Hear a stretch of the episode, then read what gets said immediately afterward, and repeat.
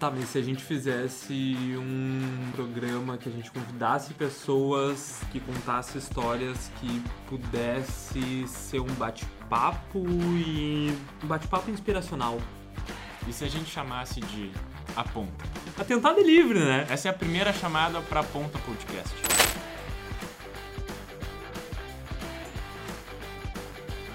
Esse é o episódio zero da Ponta Podcast. Hoje a gente tá aqui com o Charar. Isso parece muito apresentador de, de televisão. Meu, não quero que seja assim. É uma troca de ideia, é uma coisa leve. É por isso que a gente tá aqui com pessoas que a gente acredita que tem muito conteúdo para trazer para vocês. Meu, obrigado pelo, pelo convite. Pra quem não sabe, já dizendo assim, uh, por que, que eu faço parte do episódio zero? Uh, além de eu ter a empresa de audiovisual junto com o Roger, é porque a gente faz parte da produção do podcast, então é possível que a gente apareça aqui algumas vezes até, uh, de bastidores, comentando, às vezes o guri vão chamar alguém e a gente vai estar conversando junto. Aquela voz no fundo, assim, vai ser do pessoal da produção. É, mas é, meu, é sempre, tipo, é sempre um prazer tipo, poder participar. Eu acho esse projeto que vai ser, vai ser muito legal. Já está sendo muito legal e tem muito potencial para crescer. E eu espero que o que eu compartilhe, o que as próximas pessoas que vão vir compartilhem no podcast auxilie vocês de alguma forma. E que eu não fale besteira para vocês também, para não virtuar vocês pro caminho das trevas. O importante é que tem que falar um pouco de besteira. É, né? Não estamos lidando com a vida de ninguém. aqui. A gente tá aqui para compartilhar conhecimento, trocar ideia. Juro. E a gente tá muito feliz que vocês toparam essa empreitada com a gente. Meu, e sabe o que é legal? Tipo, agora, só pegando um pouco mais a introdução. Cara, é muito louco. Cara, eu tenho 22 anos. É muito louco eu ter 22 anos e já ter uma história pra compartilhar. Porque tem, tá ligado? Um ano de, de empresa, o cara já tem uma vida toda de negócios, de cliente, de precificação e tudo isso. Tipo, eu vou trocar uma ideia mais além.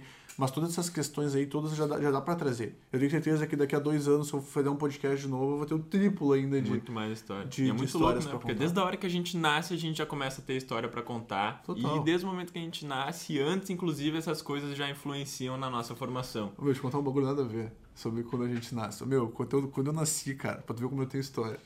Quando eu nasci, ah, claro, pegaram o bebê, colocaram no berço ali do ladinho, no bagulho e tal. A minha mãe ficou ali na recuperação e eu fiquei lá da minha avó. Só que, meu, minha avó tava uns 8, 8 9 horas no rolê ali esperando.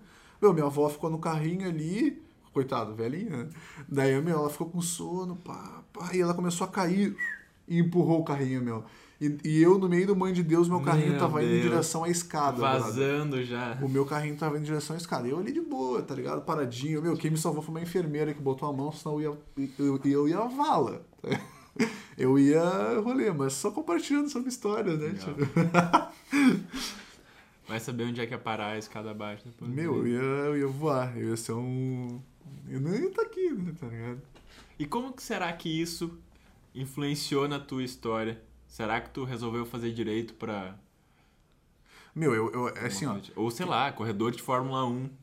Meu, é, Tá. tem, tem, o- tem um rolê. Imagina, vai, o carrinho é um milhão. muita gente ah, acredita, tipo, eu, eu acredito que não tenha tido uma relação direta, assim, tipo, mas muita gente estuda, tipo, os acontecimentos na vida do bebê, da criança, como resultado na personalidade dela no futuro. tá Total. Eu, eu acho que eu não tenho conhecimento, assim, pra, pra compartilhar essas questões, até porque isso é uma vibe um pouco mais da psicologia, sabe? Mas, cara, pelo que eu sei, até porque a namorada compartilha muito comigo essas questões. Ela vai começar a psicologia agora, até tanto que ela gosta. Cara, ah, tudo que acontece na vida da, da- do bebê tem consequências, tá ligado? Ô, meu, eu vi uma reportagem esses dias sobre o sexo, meu. O sexo dos pais quando o barulho, enfim, o, o ato carnal, a criança vê isso. Cara, isso tem uma, uma puta influência na vida da criança, na personalidade, dos traumas dela, sabe? Porque na cabeça dela, aquilo é uma agressão, Sim. tá?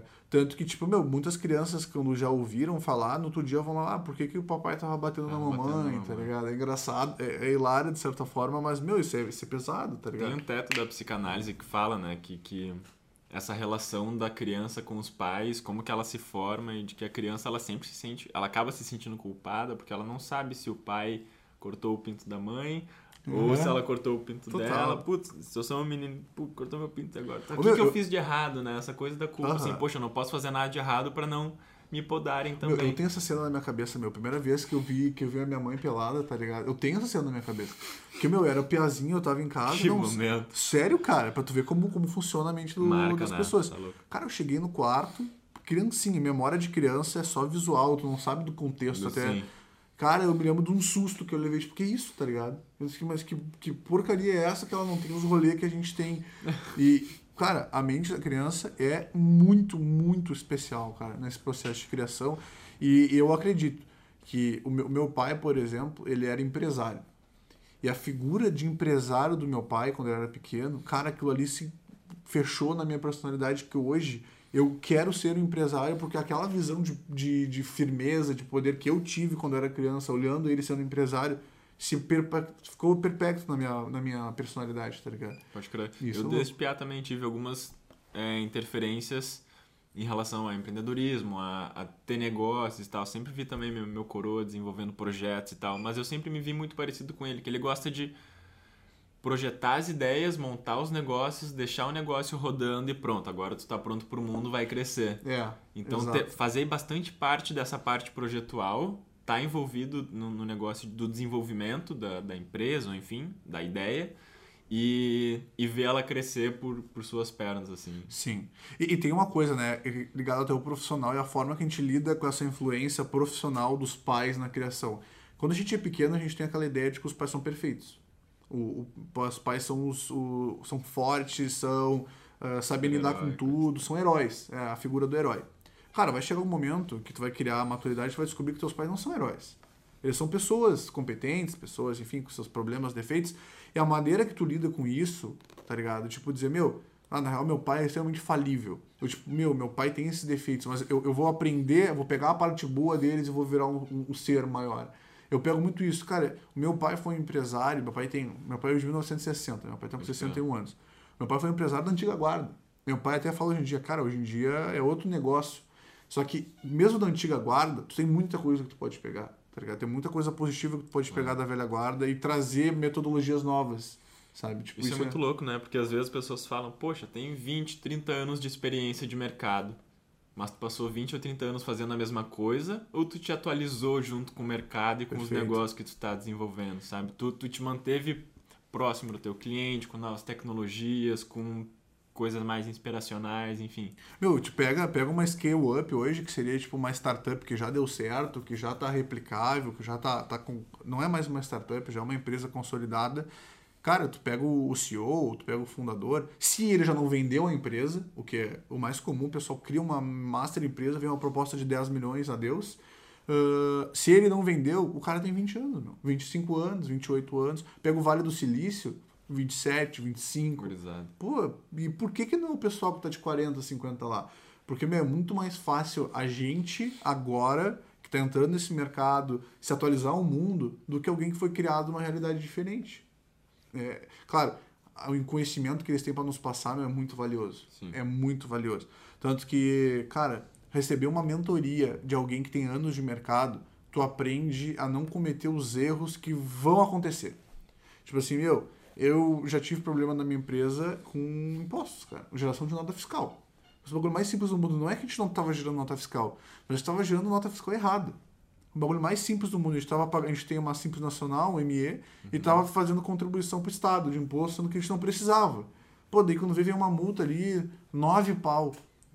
E a gente não sabia, "Mas por que essa porra? Mas tipo, por quê? Porque a gente não sabe o que a gente estava fazendo. A gente estava começando dando com os pés na água. Daí a gente conseguiu recorrer, refazer notas fiscais. Mas todo esse processo de, de aproveitar o antigo e trazer o novo é, é muito O importante. aprendizado né? ele pode ser menos doloroso quando tu tem quem Total. E aí entra o processo, conduzir, né? processo de humildade também. Porque eu posso muito também combater o meu, os, os antecessores, seja meu pai, seja empresários antigos, e dizer assim, ó, vocês são velhos, vocês são desatualizados, vocês são uns boçal. Não. Mas, beleza, eles podem estar velhos, eles podem ter até conceitos morais diferentes da gente, Aham. Mas eles sempre vão ter alguma coisa que a gente realmente não está nem perto de alcançar, sabe?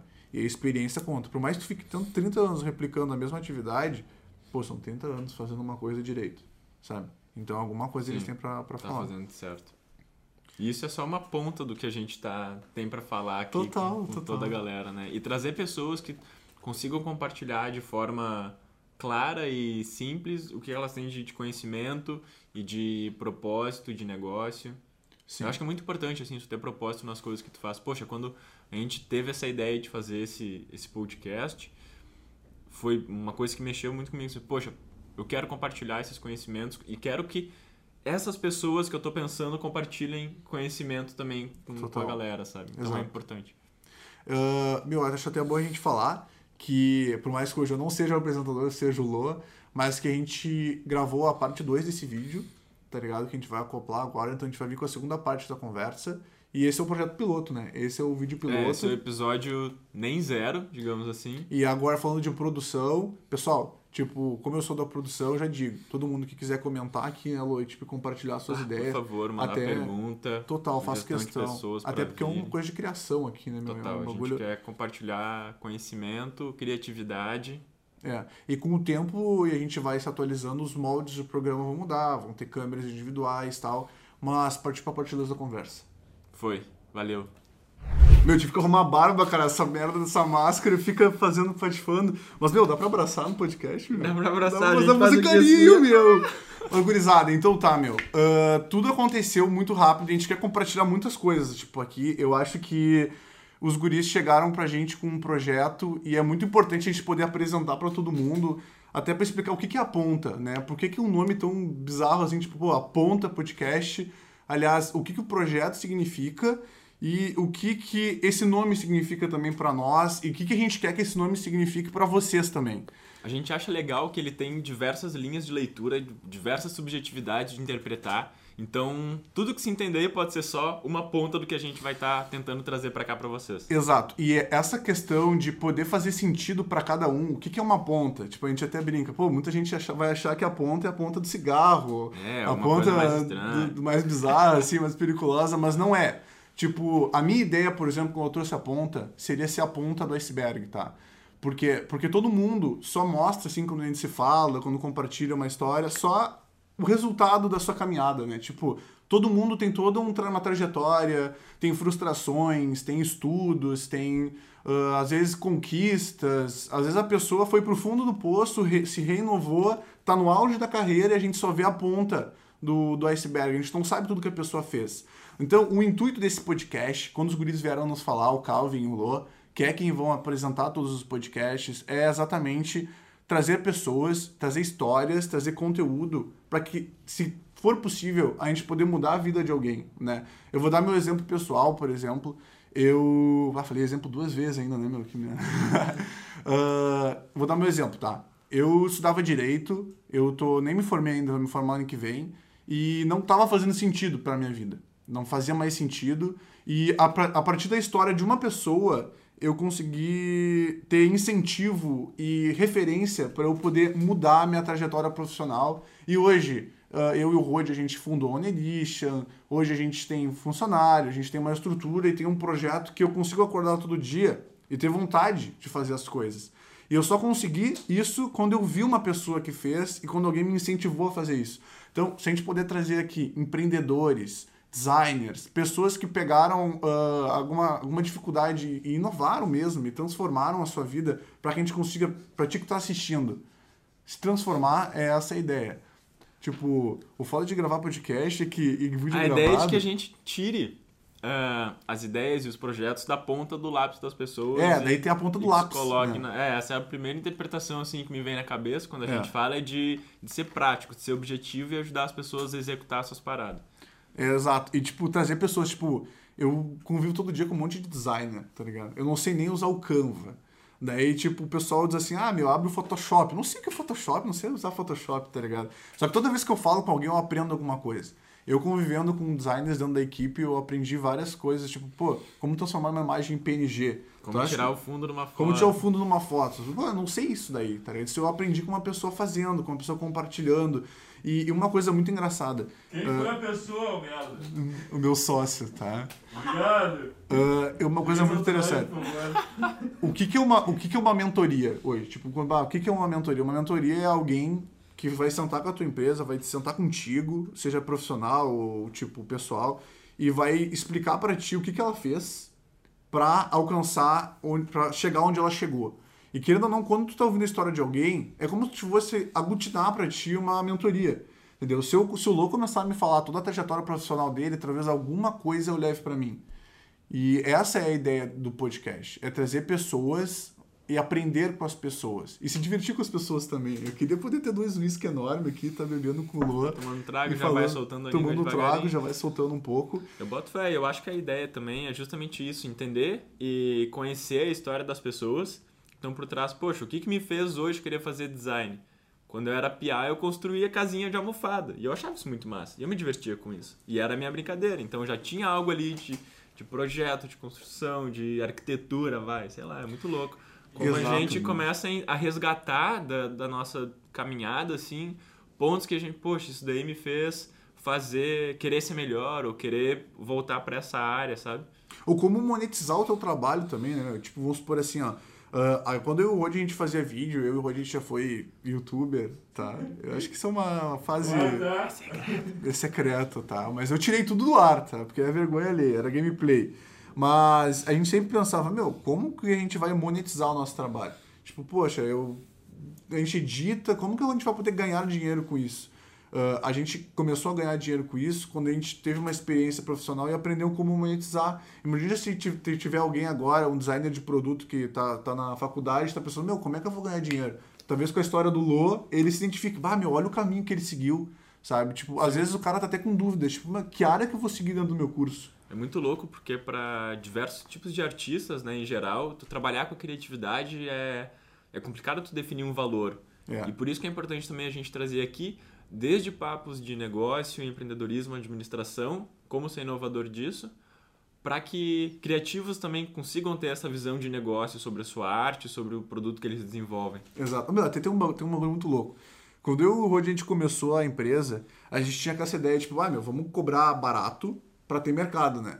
Daí a gente, vou falar, não sei nem se o Rod vai deixar eu falar isso, mas a gente cobrava por live 125 reais. A gente saía de casa com equipamento, com a porra toda que a gente já tinha comprado, pra fazer 125, 125 reais uma live. Até que um dia eu cheguei pro Rod e falei, meu, não é possível, cara. Não é possível. A gente tá. Nosso faturamento é baixíssimo por causa desse treco, a gente se estressa. E não pode ser que seja só isso. A gente parou para estudar o mercado. Meu, tem gente, e, e isso é por estado, né? Cada estado tem um preço por, por algum serviço. No Rio Grande do Sul tem gente que cobrava 500 reais para fazer uma live com iPhone. Dava o suporte, mas fazia com iPhone. A gente falou, bah, meu, a gente leva câmera, a gente leva softbox, a gente leva microfone e tem gente pegando 500 reais para fazer uma live com iPhone. Não é. Não é isso. Só que a gente não sabia. A gente realmente não sabia porque ninguém nos falou. É, a gente teve que abrir mercado. É, a gente teve que abrir mercado. Tipo, eu queria muito que eu pudesse. Até porque tem uma. Eu vi um podcast uma vez de uma produtora, e vendo o podcast da produtora de audiovisual, eu aprendi um pouco o que trazer pra nossa. Eu queria muito que se eu fosse design de produto, por exemplo, eu pudesse ouvir o Lô falando, ah, meu, esse cara realmente, tipo, ele conseguiu precificar o produto dele, ele conseguiu cliente. Como que tu conseguiu cliente, tá ligado? Eu tô até. não sei quanto é que tu cobrava no início da carreira, tipo. Meu, no começo não cobrava nada. Tu A diz? gente faz no começo um job para montar portfólio, assim, pelo menos durante é, a faculdade ou começo dela, antes disso, quando a gente estava aprendendo, né? é, eu acho que era muito importante a gente criar portfólio. Não que é certo cobrar, eu acho que a gente sempre tem que valorizar é, o seu trabalho e cobrar nem que seja um valor simbólico. Às Sim. vezes eu gosto até de fazer assim, de, de jogar pro cliente. Meu, quanto que tu acha que tem de valor isso? Tu acha que isso dá É- certo? Não dá certo. Não dá certo. Não dá Mas daí certo. vai muito da confiança que tu constrói com o teu cliente e do potencial que tu tem de vender todas as camadas de produto que tu tem. Então Mas eu é posso te que- entregar uma coisa mais simples, uma coisa mais complexa e diversos tipos de valor. É que eu acho que quando tu faz essa pergunta, tu perde a autoridade do teu trabalho. Sabe? Tipo, o cliente, muitas vezes. Muitas vezes a gente fala com o cliente e quando a gente deixa essa de bonzinho, assim, tipo, ah, vamos criar tudo, tu nos diz o que tu quer. O cliente, eu não sei, ele sente que a gente não tá sabendo o que a gente tá falando. Porque a gente tá esperando o complemento dele pra fechar, entendeu? Pra fechar uma ideia, pra fechar um valor. Quando a gente. Isso é experiência própria. Quando a gente chega e fala, meu, é 20 dias pra entregar, entendeu? Custa, meu, 5 mil reais o curso, por exemplo, tô no nosso exemplo da nossa área. E, meu, se tem duas homologações só. Porque se a gente não fala isso, o cliente vai querer que a gente entregue em 5 dias. Uhum. Ele vai querer fazer 16 homologações, onde a gente vai entregar. O cara não vai prestar atenção no que ele tá homologando, que seria o prazo, tipo, da pessoa olhar o material e ver se tá Uhum. tudo certo. E vai ficar, tipo, meio que aloprando a gente, assim, por um tempo, sem levar a sério. Mas eu jogar a precificação pro cliente não impede de eu dar essas diretrizes de projeto. Claro, Quando claro. eu pego e digo pra ele, meu, é 20 dias pra entregar, vai ter uma primeira entrega em 5, uma em 15. Mas isso é e a- experiência também, né? Porque que tá. a gente não dá Entra no prazo modelo de homologação. negócio, porque daí é tu que vai definir o teu negócio, Sim. o modelo que tu vai fazer. Se eu vou jogar o preço para ele, mas eu vou definir prazo, eu vou dizer, não, com esse teu valor eu consigo fazer em tanto tempo, ou eu consigo te entregar isso daqui. Se tu quiser algo a mais, tu precisar dessa, sei lá, uma identidade visual. Eu faço uma identidade visual, mas eu também preciso de um site, mas eu também não sei o que. Bom, aí tu tem esses módulos de, de preço. Para isso, pode ser assim. Eu- Pra tal coisa. Isso, isso é verdade. Talvez isso nem Isso é faça verdade. tanto sentido que agora que eu tô falando, que eu tô refletindo e. Não, vai tu, dizer- tu modulariza, né? a Coisa porque depende de cliente. Mas no início da tua trajetória, tipo, quando ninguém te fala, meu, tu comete um monte de erro. Tu Total. não fala pro cliente quando é que tem. Meu, a gente teve um cliente que o erro foi nosso, cara. Ela, ela nos cobrou, ela queria que a gente entregasse uma coisa num prazo impossível, mas é porque a gente não falou. Entendeu? Tipo, pô, ela não sabia editar, ela não sabia o que que era áudio e vídeo direito. A gente falou, a gente faz. Tipo, ela falou, ah, vou lançar dia 20. Só que a gente não pensou nisso, sabe? Tipo, a gente só queria pegar o cliente Já que falou dia logo no 15, início. tava em cima. É, tipo, tava em cima do laço, acabou saindo de uma relação ruim, um cliente que a gente perdeu, mas daí a gente ficou tipo, ah, que sacanagem, a pessoa não tem bom senso. Não, mas não é ela que tem bom senso. É porque a gente não avisou. E isso são coisas que no início a gente não se ligava, parece o mais óbvio possível. E, meu, uma coisa que eu acho que eu sempre quis compartilhar, que foi uma coisa que eu e o Rod a gente sempre. A gente aprendeu muito, tá? A gente pegou muitos tipos de serviço no início, que é a famosa como vulgarmente é conhecido, uh, prostituição do serviço que a gente fala, uh, que é, bah, vamos pegar coisas que a gente não quer fazer para ganhar dinheiro. Cara, isso é a pior coisa que tem para um negócio. Porque tu, tu, tu sai da linha evolutiva, que é uma linha em que, tipo, meu, vou começar um negócio, eu quero ser muito foda nessa área, e quando tu te prostitui, tu sai da tua linha de crescimento, porque tu vai perder tempo, tu vai perder experiência, tu vai perder portfólio fazendo coisa que não é o que tu quer, por dinheiro que, meu, esse dinheiro provavelmente não vai ser o suficiente pra pra te fazer Pra crescer, mudar a tua vida. pra mudar a tua vida. Mas acho que se a gente descobriu que a gente não queria de fato fazer. tá? É, mas foi um processo de, de conhecimento. Mas A se, gente aprende- não a usa gente- como- a gente não usa como algo negativo, tá ligado? A gente aprende mais errando do que, É. do que acertando. Até né? Se eu tem- acertar todos os modelos de negócio, eu nunca vou testar uma coisa diferente. Então, Sim. talvez eu nunca mude uma linha de crescimento. Até- tem um pensamento do vale, do vale do Silício sobre empreendedorismo que é tipo, meu, a melhor coisa que tem numa empresa é errar e errar cedo. Porque quando tu erra cedo, tu tem mais tempo de buscar o acerto. Tu já sabe o que tu não pode fazer. Então o pessoal, tipo, muitas vezes não quer empreender, por exemplo, porque não quer errar. Bah, eu não sei, tipo, bah, eu tenho uma ideia, mas bah, é muito difícil eu conseguir acertar, de eu conseguir achar o plano correto. Só que ninguém tem um plano correto. E se tu acha que tu tem o plano correto, pode ter certeza. No meio do caminho, teu plano correto vai errar. E ou tu vai ter que mudar a linha, ou tu vai ter que pegar o teu erro e transformar ele num acerto. Porque não tem como. Não tem como. Eu não conheci ninguém que abriu a empresa dizendo, meu, vai ser assim, assim, assado, e conseguiu aplicar o assim, assim, assado e ficou famoso com isso. Sabe? É, é, Tem- é muito louco. Tem uma analogia que tem essa ideia do, do errar, né? E a, e a empresa, quando ela começa, quando ela é, sei lá, uma startup ainda nesse negócio, tu, tu é uma lanchinha, tá? Pequenininha. Daí a lancha, ela consegue fazer curvas mais viradas, tu consegue mudar a direção mais rápido. Quando tu é uma empresa grande, já um de grande porte ou consolidado, com coisas bem definidas, tu é um grande navio. E daí tu acaba não conseguindo fazer essas curvas e ficando preso nos canal que tu não consegue Meu, isso é verdade, sair cara. do meio do caminho. Uma coisa que eu, hoje a gente tem medo, tipo essa coisa, ah, meu, um dia eu vou, vou contratar um CEO, a empresa vai ficar grande. Cara, a gente, tem, a a gente tem né? medo de perder o controle, cara. De o controle porque da tomada de decisão, por exemplo. Cara, vai ter um mês em que a gente vai faturar, tô chutando, tá? A gente faturar, pô, 20 mil, beleza.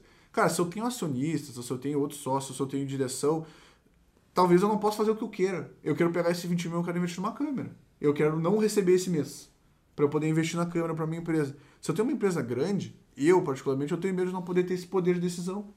Por quê? Porque aí tu vai ter que pagar o CEO, tu vai ter que pagar a pessoa da, da secretária, e além de pagar todo mundo, talvez, os, se tiver acionistas principalmente, eles vão querer receber a cota deles. E eu vou perder o meu poder de decisão, sabe? E Eles até... vão ter direito disso. É, eles vão ter direito disso. Mas é aí que tá o crescimento da, da empresa. Porque quando tu cresce, a ideia é que tu tenha investidores, a ideia é que tu tenha pessoas que acreditam na tua ideia, que investam em ti, elas vão te cobrar em algum momento por resultados. Porque se tu, se tu não sair dessa de. Minhas ideias, tá? De, de construir para si, tipo assim, eu quero construir para mim, mas eu quero poder espalhar essa rede, eu quero poder fazer com que mais pessoas ganhem grana e eu poder cobrar mais e daqui a pouco ter trabalhos mais complexos, com mais gente envolvida, com empresas maiores. Sim.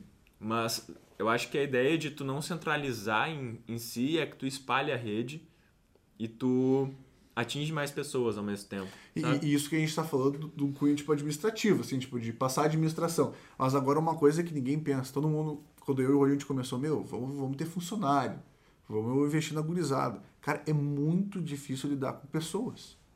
A gente acha que a gente vai, pô, o cara vai trabalhar, a gente vai dar feedback e tal, vai tudo ir e voltar. Cara, tu tem que, querendo ou não, aprender a, a sei lá, não é xingar e não é cobrar, mas aprender a entender a cabeça da outra pessoa e tentar criar estratégias de como fazer ela produzir. Tu tem que ser empático É. com, com, a, com, a pessoa, né? com as sensações, enfim, mas crítico ao mesmo tempo, Aham. de, de uma forma humana, assim, né? Sem É, ser uma crítica ser- ser humano é muito legal, né? sendo Porque- construtivo. né? Tem pessoas que estão mal. Tipo, claro, o cara É. vai cinco vezes da semana, o cara tá quatro mal, tem uma coisa errada. Mas às vezes, meu, tu tá cheio de trabalho, a empresa fechou com seis clientes, tu precisa que o cara entregue, só o cara não tá bem. Pô, o cara tá com problema no relacionamento, com a família. Às vezes o cara não tá. rece- Infelizmente, tipo, por exemplo, a gente não pode pagar um salário de 8 mil pra uma pessoa. Tipo, às vezes o cara tá mal da, da Ah, grana. não? Ah, não?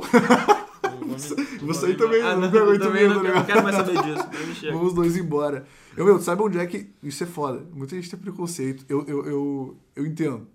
Sabe onde é que eu aprendi a lidar com um funcionário? Ah, Com coach. um coach. Coach, juro. Ah, a única pessoa que sentou com a gente, que era nosso cliente, nosso amigo. Não vou fazer merchan porque a gente não pode fazer merchan Não ainda, tá pode. ainda não. Ah, Só se, ó. É, olha.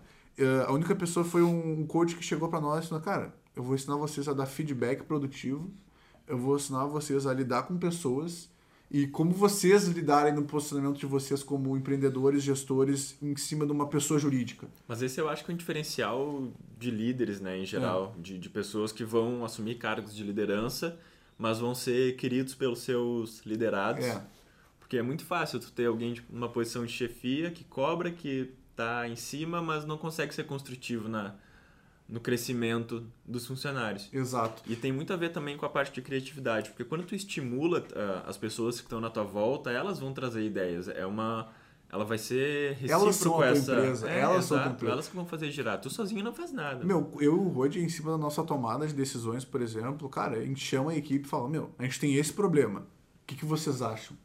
E a gente tem uma ideia. A nossa ideia é XY. Vocês têm uma, uma ideia, daí outras pessoas com uma mente diferente da nossa, que estão em outra conexão, vão dar alternativas. Porque é aí que tem a decisão, aí que se sai do- dos perigos. E até uma coisa: teve um dos nossos funcionários que, que comentou que trabalhava num lugar onde o chefe ficava numa sala isolada, num segundo andar, eu meu, não podia entrar, só para levar café, no máximo. Meu, isso não, isso não funciona mais. Isso não funciona mais. Tanto que tu vê que quem tá ficando rico mesmo é um pessoal que tem uma autocrítica, que tem humildade na hora de empreender. Eu acho que o ego, por um empreendedor, por exemplo, ele é o grande ah, vilão do negócio. Porque quando tu tem ego, tu quer, tu quer centralizar mais dinheiro, ou seja, tu tem uma tendência a não reinvestir e sim investir no teu, no teu bolso. E quando tu tem ego, tu tem tendência a ter problemas com equipe. Tá? Porque, cara, se a tua equipe não tá conectada com o teu propósito, desculpa, é, tu vai estar andando reto e eles pros lados. Porque se todo mundo tiver focado no propósito, vai pra frente. Se o cara só quiser receber o dele no final do mês, quer dizer que ele não tá alinhado com o teu propósito. Sabe? Tipo, e isso é muito foda. E, e um dos motivos de eu ter largado direito, não tô usando isso como, uma, como um- linhas gerais, até porque eu nem posso, mas é porque eu senti um jogo de ego na profissão muito forte e isso adoece. Eu, eu, eu sinto que isso adoece as profissões, tá ligado? E isso é muito louco. E dos meus colegas, a maioria também caiu fora. Porque o jogo de ego é muito tóxico no ambiente de. Imagina, eu não sei como é que funciona a ego na parte criativa. Eu acho que é pior ainda. Ah, tua inspiração me passou que tu já, tu já viveu Não, rolê é, aí. é uma coisa muito louca, porque toda criação ela parte de dentro de si. Hum. A, a criatividade é- é um limiar muito complicado entre o que é teu, o que eu tô colocando de mim e o que eu tô colocando de briefing de projeto. Quando eu tô criando algo, uma arte sem um propósito de negócio, uma empresa, um, um objetivo final, é arte. Eu coloco muito mais de mim. É mais difícil a gente aceitar a crítica quando ela está se referenciando a algo que é muito pessoal. Sim. Quando eu estou fazendo um trabalho de uma identidade visual, visual, por exemplo, e eu coloco alguma coisa que é minha, mas eu sei que aquilo vai ter que ter uma interpretação profissional, eu consigo me distanciar dessa crítica e entender aquilo como algo profissional. Mas ainda é muito complicado a gente dividir o que é pessoal, o que é profissional, Mas porque isso- a criatividade ela vem de dentro de alguma forma. O que eu consumo para poder Sim. regurgitar alguma coisa criativa. Mas isso tu pensando numa perspectiva de criação individual. Mas quando, por exemplo, tu tem que tá numa equipe, vamos supor, tu tem que criar uma identidade visual. Daí tu tá numa equipe de criação. Tu acha que isso aqui é irado e a pessoa fala, "Não, isso tá uma bosta, velho. Acho que tu tá viajando. Tá Mas ligado? aí tu tem papéis que tu consegue assumir durante esse processo de cocriação. Uhum. Eu vou ser o advogado diabo, eu vou ser o empático que vai achar algo positivo no trampo, eu vou ser o, o crítico, o altruísta que vai tentar fazer a coisa acontecer. Como que a gente vai botar isso logo, prototipar isso na rua e botar logo, sabe? Uhum. Tu tem diversos perfis que tu consegue assumir, sei lá, vestir o chapéu para executar e estimular, sempre tentando jogar para frente a ideia, sabe? Não desvalidar, mas sim reconstruir ela e transformar, e dando as E lapidadas. se alguma das pessoas que está participando tem um viés um pouco mais tóxico, qual é, é a alternativa que se toma? Tipo assim, já, já, já, já aconteceu, por exemplo, de a gente estar com algum cliente, por exemplo, e tá num processo de criação e eu não me dá bem com o cliente. É, é complicado. A gente tem que conseguir ser desconstrutivo, eu acho. Sim. De tentar não necessariamente passar a nossa visão, mas ser empático e tentar entender o porquê que aquela visão é tóxico, é não sei o que. Beleza, tu tem um motivo, tu tem. Isso é só a ponta do teu iceberg das tuas decisões, sabe? O que que tá por trás disso? O que, que te faz pensar desse jeito? É uma insegurança? É um ego? É um não sei o quê? E a gente vai trabalhando em cima desses é, pontos, né? Que podem ser estimulados. Então, poxa, mas por que desse jeito? E se fosse de uma outra forma? Vai tentando estimular de, de, com questionamentos, com Sim. Enfim, de uma forma mais construtiva mesmo. Sempre, E, eu e sabe uma coisa que eu. Agora, agora Mas tem só... que botar na parede também. Tem Sim. que botar na parede para se fazer refletir. Eu acho que não dá para ficar sempre passando pano e tipo, ah, mas por que não sei o Passar quê? pano é horrível, não. Meu, eu, eu, não. eu tenho, eu tenho uma. Às vezes é necessário. É. aí- Muitas vezes necessário, mas É. daí tá o profissionalismo da coisa também, É, sabe? é, que essa passar coisa um de pano passar pano é, álcool. é, é complicado, meu, porque Meu, é que eu, eu vejo assim, ó, quando é um caso, é, eu tô trazendo o meu pessoal, tá? Não o meu profissional. Porque o profissional, que nem o Rod falou ali, tem que passar muitos panos. Mas no meu pessoal, por exemplo, se eu pensar como autônomo, cara, se tu. Se rola uma coisa assim que tu não gosta, um, um trabalho tipo de pessoas, e tu vê que é um caso isolado, meu, tipo, se alguém te xingou, te deu uma patada, por exemplo, ou tá criticando teu trabalho sem nada construtivo por trás, e tu vê, meu, essa pessoa não é assim, tá ligado? Essa pessoa não é assim, então, meu, vou ignorar. Sim. Duas vezes, meu, ignora. Três, Poxa, poxa, E aí? fiquei chateado. Agora, cara, quando vira uma sequência de fatos, eu vivo, eu, eu vejo como uma necessidade de ter um processo de conversa e transparência. Porque ou aquilo ali vai afundar o teu trabalho, que tu tá envolvido, ou se é na tua equipe, vai prejudicar muito a relação da equipe. E, obviamente, quando tá, a equipe tá desalinhada, perde muita produtividade. É, eu tava pra dizer que desde o primeiro momento eu acho que a gente tem que saber se posicionar. Mas nem sempre a gente vai saber lidar com as situações na hora. Então, assim, Sim. poxa, a gente precisa de um tempo para refletir. Mas eu acho que é importante a gente, a gente sempre trazer transparência nessa relação com, com quem a gente está trabalhando junto, independente se é cliente, se é colaborador, se é funcionário, enfim. Eu acho que a gente tem que sempre ser transparente e falar, poxa, bah, não gostei daquele negócio que tu falou aquela hora ali. Hum, Não sei exatamente por que ainda, mas por que, que tu me falou aquilo? O que tu quis dizer com aquilo, sabe? Sim. O tipo, bah, meu, não gosto do teu posicionamento, já fecha a cara. Mas a pessoa tem que ter maturidade pra receber isso. Porque assim, ó, por mais que tu te posicione de uma forma, meu, é, eu quando eu vou dar um feedback pra alguém, até por causa do, do coach, aliás, o coach faz isso melhor que eu. Eu tenho muito, pouco, pouco não, tenho dificuldade com isso. Sempre, primeiro falo dos pontos positivos da pessoa, Pode meu, crer, mu- é, feedback sanduíche, tu é muito massa, teu trabalho é muito bom, meu, eu tô realmente pá, impressionado. Só que tem algumas questões que estão me chateando. Meu, parece que realmente tu tá dando um feedback muito bom, mas não é todo mundo que sabe uh, receber isso, não. Aliás, tem pessoas que nem querem receber, por exemplo. Tipo, não, não tô dizendo, tipo, específico de alguém, mas tem pessoas que elas uh, têm dificuldades, por exemplo, em receber coisas, tá ligado? Receber críticas, sejam elas construtivas ou destrutivas. E isso no papel de um gestor, por exemplo, é complicado. É complicado. Tem que estar sempre analisando, né? E refletindo sobre as coisas que estão sendo executadas. Barra reflexão pra... é o principal. É uma coisa que eu me cobro, meu. É, essa palavra é total. Reflexão. Tipo, meu, se eu. Eu posso às vezes não ver, eu não sentir que eu fiz alguma coisa errada. Só que se eu sentir que alguma coisa que eu não tô fazendo, ou que eu tô fazendo, tá prejudicando alguém, eu paro e depois penso, meu, o que que eu posso estar tá fazendo? Tipo, se a pessoa não me falou ainda, tipo, sei lá, alguma coisa está errada. E vem da minha parte, entendeu? Uh, talvez o, o fato de eu não estar conversando com a pessoa também seja um erro. Esse processo de transparência é muito importante. E com o cliente também. Porque o cliente também fica tem, tem suas, seus pensamentos. Sim. Pô, bah, os guris já estão há 15 dias, meu. Acho que os caras não estão trabalhando. Acho que os caras estão cagando para nós. Tá faltando transparência. Tá faltando a gente ter um momento de com o cliente de uma vez a cada três dias falar, ó, troca, estamos no, no minuto 15 e tal, tá aqui um pedacinho. Isso o Rode faz bastante. O Rode, quando ele tá editando, meu, ele fica constantemente enviando pro cliente partes do vídeo uhum. para mostrar áudio, para mostrar template, para mostrar infográfico e também, tipo, mostrando alguns erros de gravação para dar uma divertida no cara também. Né? Isso a gente sempre faz. Isso é importante porque tu vai validando o processo junto com, com o cliente, né? Com quem é. tu está construindo junto. Não adianta tu te isolar dentro da tua caverna, criar durante 30 dias, chega com resultado, tá aqui tudo pronto, lindo, mas não era isso que o cliente queria.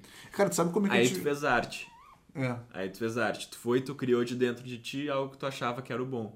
Sim. Tu não ouviu o teu cliente, tu não leu o mercado, tu não buscou referências, Até tu porque não o que é bom pra ti, possibilidades. não seja bom para ele, né? Bem provável na maioria Bem das provável, vezes. É. Na terceira homologação, É, tu descobre tu o que, descobre, está acontecendo. Puxa, não era isso que a pessoa É, estava precisando. Principalmente pra parte da criação, né? Tipo, E daí tu vai olhar o logo. trampo, daqui seis meses, bah, isso não tá refletindo o trabalho que a pessoa tá fazendo, ou não é essa identidade que ela tem. É. Já aconteceu de pegar um, um, um trabalho onde a pessoa queria passar uma identidade leve, é, descontraída, assim, bem feminina, mas era um- uma pessoa com um posicionamento, com uma pegada forte, Firme. com uma firmeza, sabe? E, e a identidade acabou não representando o perfil que aquela pessoa trazia pro, pro seu negócio. E o que, que- o que, que se faz agora, portanto? Tipo assim, meu, tu tem uma pessoa que é extremamente firme, meu, uma pessoa assim, tipo, pô, vestiu o ternão ali, puxou a resposta. Mas ela quer fazer uma identidade, ela te pediu uma identidade totalmente desconexa com a pessoa que ela é e com a equipe, dizer, e com a, com a realidade da empresa dela ou dela, enfim.